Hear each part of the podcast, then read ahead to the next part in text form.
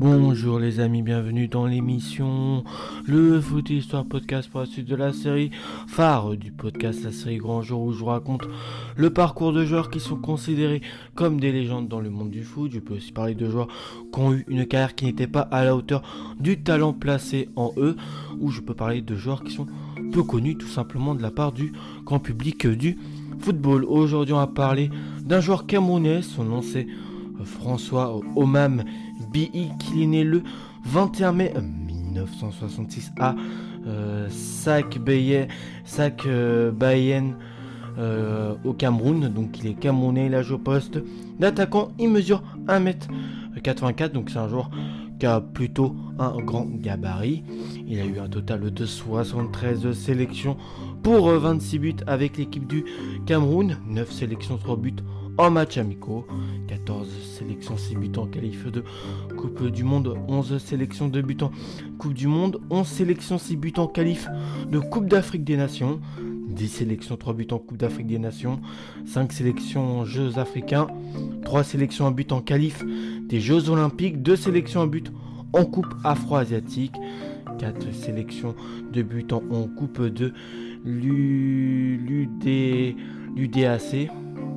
Et ensuite 4 sélections de but en jeu africain central. Sa première sélection date du 3 février 1985 contre l'Égypte et une victoire 1 but à 0 et sa dernière sélection c'était un match nul 1 partout le 23 juin 1998 contre l'Autriche. Donc il a été formé dans le club du Puma FC Cameroun. Ensuite il allait dans le club phare du Cameroun, les Canons de Yaoundé. Ensuite, il ira faire un passage en France à Laval où il fera 86 matchs pour 28 euh, buts. Ensuite, un passage au Stade Rennais où il fera 39 matchs, 14 buts. Ensuite, à l'ASCAD où il fera 44 matchs, 11 buts.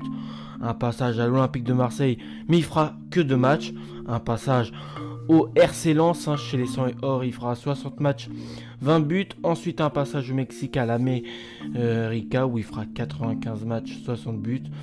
Puis après, bon, il ira terminer sa carrière dans des clubs bah, moins grands hein, comme l'Atlético ou, ou, Catane au Mexique, le Sampdoria de Gênes en Italie, euh, le Poubebla ou encore euh, en 2000, il terminera sa carrière à Châteauroux où il fera que 3 matchs.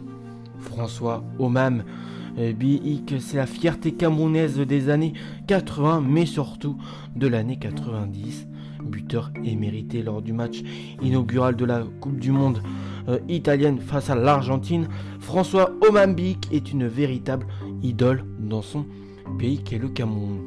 Après deux saisons pleines euh, pour ses débuts de footballeur au Puma, à l'âge de 18 ans, il rejoint le canon de Yaoundé à l'aube de l'exercice 1986-1987 au sein euh, du euh, mythique club camerounais. Le euh, jeune attaquant se révèle totalement, si bien qu'il s'impose rapidement comme l'atout principal de son équipe. Il rejoint ensuite l'Europe et débarque en France pour sa première saison à Laval et inscrit son premier but et inscrit son premier but à Auxerre dès la troisième journée. En l'espace de quelques mois seulement, l'ex-attaquant du canon de Yaoundé est devenu le fer de lance de l'attaque lavalloise. Sa puissance et sa technique apportent beaucoup sur le front de l'attaque mayonnaise. En janvier 1988, direction le Maroc pour disputer la Cannes, la Coupe d'Afrique des Nations, qui est une compétition quand même très connue euh, en Afrique. Hein ou de très grandes nations, que ce soit le Cameroun, le Sénégal, l'Égypte, euh, l'Algérie, la Tunisie, le Maroc, le Ghana, des sélections comme ça, hein, euh, peuvent euh, bah, y participer hein, et à la fin ils gagnent un, trophée. Et en janvier 1988, bah, c'est direction Maroc que se passe la Cannes, que en plus les Lions indomptables remporteront gravement euh, blessé au genou, l'ex-attaquant mettra plusieurs mois à se rétablir et à retrouver son meilleur niveau. International camerounais prend ensuite la direction de l'Italie où il est désormais euh, fin prêt pour disputer la Coupe du Monde 1990. Le 8 juin à San Siro, François Omam Bic s'élève dans le ciel milanaise via une prodigieuse détente et marque un célèbre but de la tête contre l'équipe nationale d'Argentine de Diego euh, Maradona. Lors du match inaugural du tournoi, l'international camerounais vient d'inscrire le premier but de la Coupe du Monde 1990 et permet également au Cameroun de créer l'une des plus grandes surprises de l'histoire du football. C'est comme Maradona et les siens tenteront bien de remettre le match dans le bon sens, mais les Camerounais ont déculpé euh, leur confiance. L'Albi Céleste, championne du monde sortante, est à terre. Les Lions indomptables, comme la sélection camerounaise était surnommée, euh, l'emporte sur le score d'un but à zéro, hein, grâce, à une, à une, réalisation pleine d'opportunisme de l'attaquant camerounais. Héros d'un soir, François Omambique devient, euh, devient l'homme africain de l'année. Le périple camerounais ne s'arrête pas là. Une deuxième victoire contre la Roumanie de buts à 1. Les propulsent en huitième de finale où ils élimineront la Colombie du fantastique gardien René Higuita. Une victoire encore une fois de buts à 1. Le parcours s'arrête à Naples en quart de finale contre l'Angleterre de Gary Lineker euh, et de Paul Cascogne. Alors, euh, sous euh, le feu constant des projecteurs, les joueurs camerounais sont devenus les premiers Africains de l'histoire à se hisser jusqu'en quart de finale d'une Coupe du Monde, ce qui est vraiment un bon parcours hein, pour euh, cette Coupe du Monde 1990. Ce magnifique parcours italien reste certainement le meilleur souvenir de footballeur de François Omam Encore tout auréolé de son improbable souvenir de, foot, de son improbable épopée italienne. L'attaquant rejoint alors le Stade Rennais juste après la compétition. La lignée de sa belle Coupe du Monde, l'ancien Lavallois se montre de suite décisif avec sa nouvelle équipe. En effet, il se distingue en inscrivant un retentissant doublé face au PSG, une victoire de 1 lors de la seconde journée de championnat. Auteur d'un but magnifique de la tête, il est resté plusieurs mois consécutifs en tête du top but de l'émission Téléfoot qu'avait à l'époque. Mieux, les critiques à son encontre sont unanimes. Omam euh, éblouit l'ADN de son immense talent. Attaquant euh, complet, puissant, rapide et très très fort de la tête. Ici, ensuite à la Escan, l'espace d'une seule saison, puis à l'Olympique de Marseille où l'aventure tourne court aussi.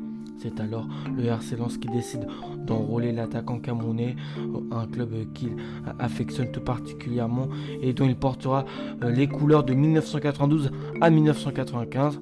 Entre-temps, il a disputé sa euh, seconde Coupe du Monde aux États-Unis avec les Camerounais en 1994. Il y connaît cependant une moins bonne réussite euh, que lors de la première participation. L'équipe camerounaise y subit même sa plus lourde défaite dans l'épreuve en s'inclinant devant la Russie de l'attaquant euh, Oleg euh, Salenko 6 buts à 1. Donc c'est une défaite retentissante pour les Camerounais.